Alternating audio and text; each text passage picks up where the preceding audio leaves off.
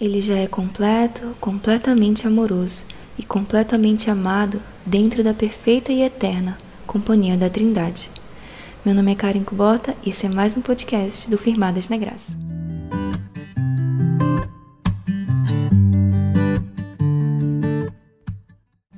No episódio de hoje vamos estudar o capítulo 4 do livro Incomparável da autora Jen Wilkin, que fala sobre um Deus autossuficiente o Deus de infinita provisão. Como temos visto os outros atributos incomunicáveis, esse também é um daqueles que nós, humanos, não podemos possuir. A autora nos traz um exemplo muito interessante e real sobre a nossa obsessão cultural por bebidas com cafeína, como evidência do nosso desejo de sermos criaturas que podem optar por dormir ou não. E na verdade, sabemos que uma hora ou outra nós iremos dormir, porque mesmo tentando ficar acordados o tempo todo, não conseguiremos. Somente Deus pode fazer isso. Ele cria e sustenta todas as coisas, mas ele próprio não é criado nem sustentado por ninguém. Jen diz, e eu cito: Por toda a eternidade, ele está perfeitamente provido nele e de si mesmo, sem precisar de ajuda, inabalável em força, nunca faminto nem sedento sem experimentar falta alguma. O nosso Deus é autossuficiente e todas as coisas necessitam dele, mas ele não necessita de nada, nem mesmo de nós. Talvez você pense que Deus a criou porque necessitava de amor ou de companhia. Isso soa bem, né? Pensar que a criação foi para preencher um vazio do tamanho do ser humano e um coração transcendente não faz sentido, porque não há qualquer vazio em Deus, nada que precise ser preenchido. Ele é completo, completamente amoroso, completamente amado, dentro da perfeita e eterna companhia da Trindade. O Pai sempre amou o Filho, que sempre amou o Espírito, que sempre amou o Pai. Então, Deus nos criou alegremente e nos ama infinitamente, mas não precisa de nós. Deus nunca declarou que necessitava de nós, mas nós sim devemos dizer: preciso de ti, dependo de ti. Isso pode até parecer fraqueza e de fato é, mas também é a melhor notícia que poderíamos ter, porque se Deus precisasse de nós de alguma forma, com certeza o decepcionaríamos. Talvez não de imediato, mas em algum momento, com certeza. Eu mesma tropeço, sigo meus próprios planos e traço os meus próprios objetivos de forma egoísta e às vezes esquecendo de confiar e entregar tudo a Deus. Mas apesar da minha inconstância, Deus não se perturba e nem é prejudicado. Ele se agrada de ser glorificado através de mim ou apesar de mim, mas não precisa de mim. E ainda assim ele me ama profunda e eternamente, por nenhuma razão a não ser pelo beneplácito da sua vontade, como diz em Efésios capítulo 1, versículo 3 a 6. Se Deus precisasse de qualquer coisa fora de si mesmo, ele poderia ser controlado por essa necessidade. Uma necessidade é um limite, e como temos visto, Deus não tem limites. Por isso ele não pode ser controlado, obrigado ou manipulado por ninguém, nem coisa alguma. Nós conhecemos bem a relação entre necessidade e controle, porque as nossas necessidades influenciam nossas decisões. Por exemplo, a fome pode nos levar a pagar caro por aquela comida que nem é tão boa assim. A necessidade por dinheiro pode nos influenciar a roubar. A necessidade por atenção pode nos influenciar a falar num certo tom ou a nos vestir de certa maneira. Enfim, quanto maior a necessidade, maior nosso potencial de sermos coagidas ou convencidas a pagar um grande preço para atendê-la. As nossas necessidades nos enfraquecem face à tentação. Tiago capítulo 1, versículo 13 diz: Quando alguém for tentado, não diga, esta tentação vem de Deus, pois Deus não pode ser tentado pelo mal e ele mesmo não tenta ninguém. Se ele não tem necessidades, ele não pode ser tentado. Nada pode servir de isca para o Todo-Poderoso. Louvado seja Deus, porque nenhum homem possui algo de que Deus precisa. Por isso, não pode coagi-lo, manipulá-lo e nem influenciá-lo.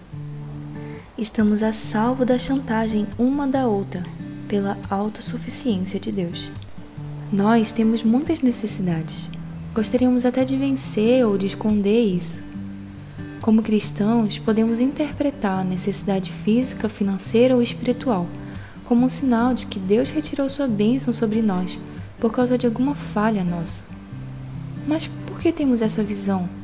Seria o pecado a causa da necessidade humana? Certamente não. Lá em Gênesis, Adão e Eva tinham sido criados com necessidades mesmo antes da queda.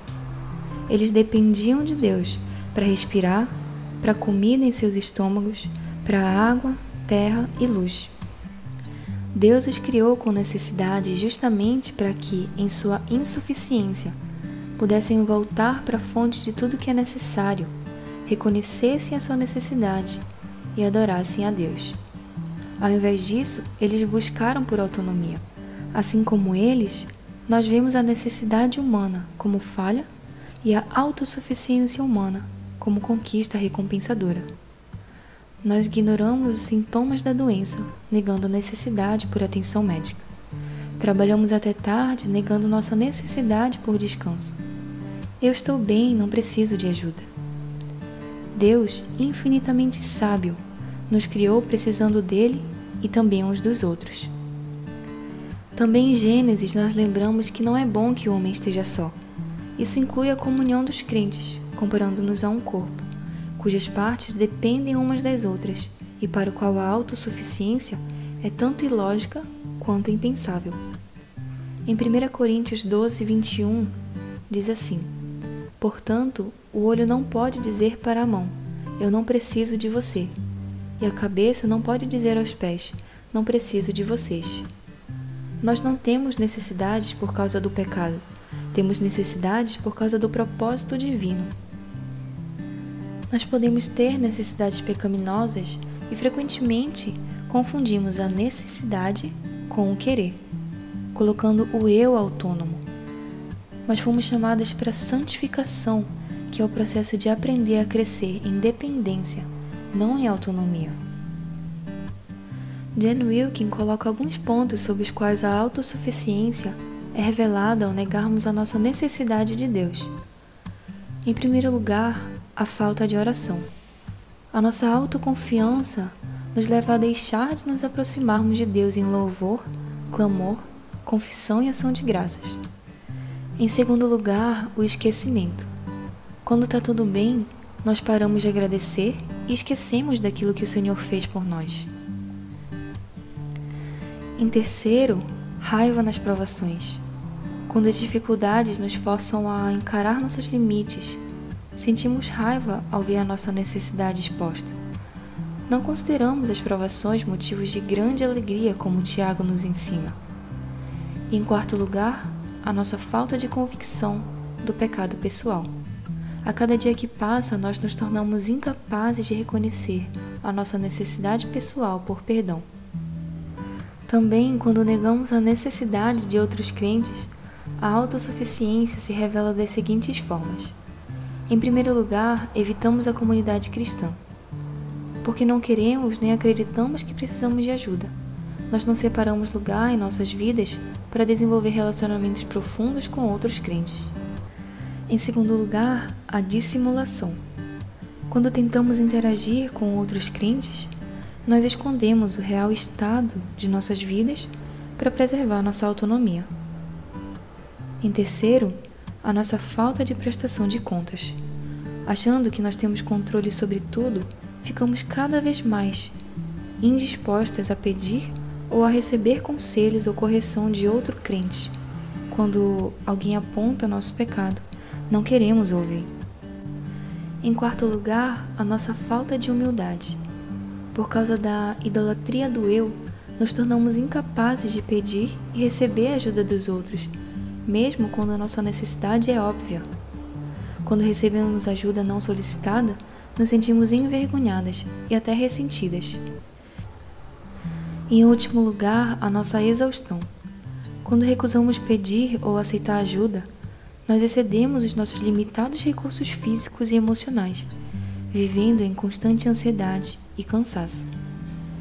Acho que para mim é muito difícil lembrar que eu dependo dos outros porque eu sempre gosto de fazer as coisas sozinha e do meu jeito. Quando as pessoas dão palpites, muitas vezes eu não quero ouvir. E quando alguém aponta algum erro ou algum pecado, é difícil aceitar. Mas ao longo do tempo, Deus tem me ensinado que sozinho eu não consigo caminhar. Preciso primeira e principalmente de Deus. E eu também preciso de irmãos em Cristo que carreguem os fardos junto comigo. E preciso fazer a minha parte, carregando o fardo dos outros também. Jesus, o Filho de Deus, em sua divindade, se fez homem e experimentou as necessidades humanas. Precisou de comida, água, ar, abrigo, roupas. Precisou de descanso. Precisou até mesmo da comunidade e do consolo dos seus discípulos. É fato que Deus não pode ser tentado, mas Jesus, como humano, foi tentado de todas as formas, assim como nós. Mas ele nos deixou um exemplo de como responder à tentação resultante da necessidade. Cristo, em seu momento de necessidade física, no grande sofrimento da crucificação, ele entregou seu espírito nas mãos do seu Pai. Porque Jesus alimentou, curou, acalmou águas? Porque atendendo aquelas necessidades físicas, ele nos apontava para a maior das necessidades espirituais. Na maior necessidade física de Jesus, na crucificação, ele atendeu a nossa maior necessidade espiritual, morrendo em nosso lugar. Pelo sacrifício, nós fomos alimentadas com o pão da vida, curadas da doença do pecado, ressuscitadas da morte espiritual e restauradas para a paz com Deus. E fomos unidas à comunidade e ao consolo da Igreja. Então, vamos abandonar a nossa suposta autossuficiência, porque somente Deus é autossuficiente, somente Ele não tem necessidade. Eu tenho, assim como você e como o nosso próximo. Vamos louvar a Deus por sermos tão diferentes de Deus nesse aspecto. Vamos confessar nossos pecados a Ele, reconhecendo-o como nosso provedor. Não tenha medo de pedir ajuda aos outros e receba graciosamente quando derem. Ofereça ajuda para atender às necessidades dos outros, quer seja da família de Deus ou não. Quem sabe se, ao atender uma necessidade física, abriremos uma porta para uma conversa sobre a maior necessidade de todas. O reino pertence aos pobres de espírito, onde nosso rei nos atende e nos salva, não em nossa autossuficiência, mas em nossa miséria e humildade. É um grande desafio para mim e para você. Por isso, te convido a tirar um tempo de oração agora e confessar a Deus que você precisa de ajuda e depende dele para tudo, seja para as pequenas necessidades ou para a maior delas. Se você ainda não entregou a sua vida a Jesus, entregue hoje porque ele já morreu na cruz por mim e por você. Ele sofreu fisicamente para atender a nossa maior necessidade espiritual, a necessidade da salvação, do perdão, para a vida eterna ao lado do nosso Deus. Peça também ajuda para aquelas pessoas que você sabe que vai apontar para a palavra de Deus, que é a verdade. E não simplesmente falar aquilo que você quer ouvir. Dependa primeira e principalmente de Deus. E lembre também que você depende do corpo de Cristo para que possa crescer e também para que você faça os outros crescerem. Se você foi abençoado através desse podcast, compartilhe nas redes sociais e nos marque arroba Firmadas na Graça, tudo junto e sem cedilha. Uma boa semana, que Deus abençoe.